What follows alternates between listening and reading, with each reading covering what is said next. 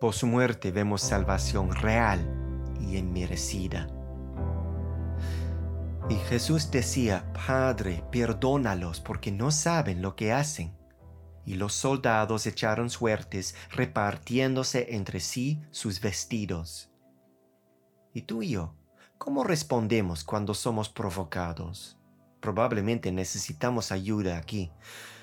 Nuestra personalidad relajada puede que no sea tan resiliente dada la provocación adecuada. Nuestro mundo está quebrantado, roto, y la vida está llena de personas imperfectas. Entonces, en algún momento a muchos de nosotros nos van a decepcionar. Algunas decepciones pueden ser fáciles de ignorar, pero no todas. Y pocas cosas son tan implacables como la ira de las personas provocadas.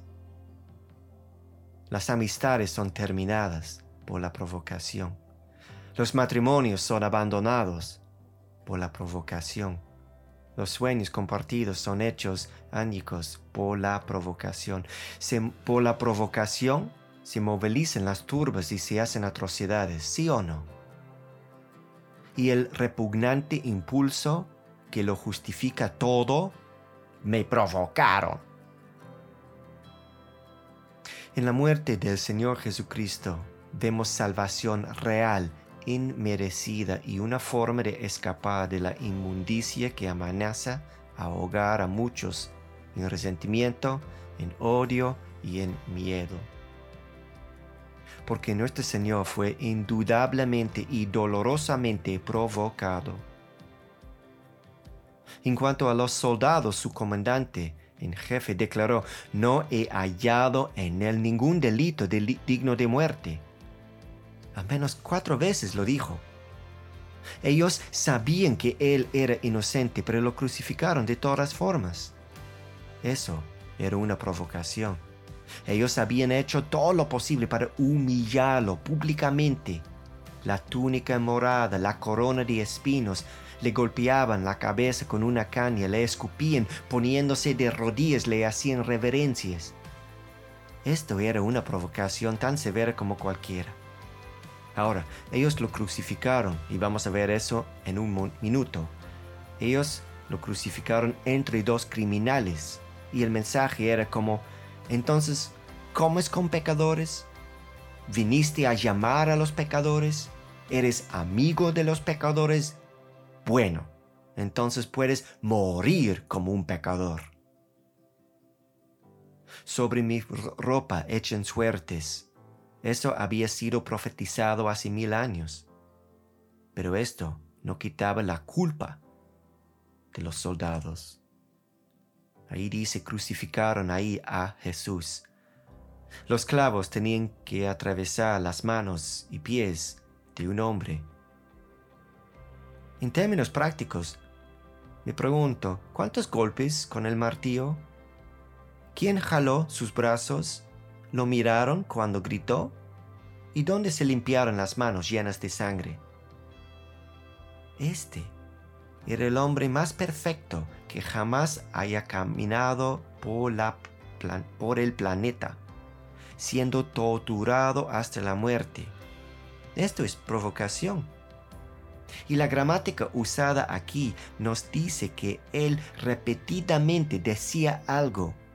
¿Qué es? lo que este hombre por provocado decía. Padre, está orando a su Padre Celestial Todopoderoso. Si él hubiera dicho, Padre, atácalos, ¿algún ángel hubiera protestado? No. Sin embargo, lo que él estaba diciendo es sorprendente y maravilloso. Padre, perdónalos porque no saben lo que hacen. Esto es más allá de lo del generoso. Ellos sabían que estaban siendo injustos y crueles. Sabían que estaban haciendo algo turbio, pero ellos no tenían ni idea de la gravedad de su ofensa, así como nosotros. Ellos tenían un concepto nulo sobre tan malo su pecado era. En Salmo 90 dice, ¿quién conoce el poder de tu ira y tu furor conforme al temor que se debe a ti? Esta ciertamente es una buena pregunta. Pero aquí vemos el hermoso corazón del Señor Jesucristo. Dice, Padre, perdónalos. Él está abriendo el camino para la salvación real y verdadera para las personas quienes definitivamente no lo merecen. Este es el corazón del Evangelio. Los gurús de la autoayuda no ofrecen esperanza a los, a los que los provocan. Las grandes religiones prometen salvación únicamente para los fieles, aquellos que tienen mérito. Aquí y solo aquí en la muerte de Jesús vemos salvación verdadera para los que han provocado a Dios.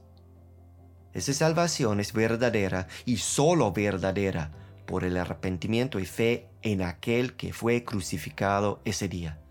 Y quizás el día de hoy Dios te está hablando a ti, como nunca antes. Tú sabes que has provocado a Dios en su propia cara. Tú no mereces nada más que el juicio. Oh mi amigo, mira a este Salvador majestuoso quien por su sangre salva a las malas personas que claman a Él. Un par de años después, otro hombre que había sido experto en provocar a Dios fue quebrantado, clamando, ¿qué debo hacer para ser salvo? yo quiero que escuches y recibas lo que el apóstol Pablo le dijo como respuesta. Cree en el Señor Jesús y serás salvo. Hechos 16, 30 a 31. Por su muerte vemos salvación real y merecida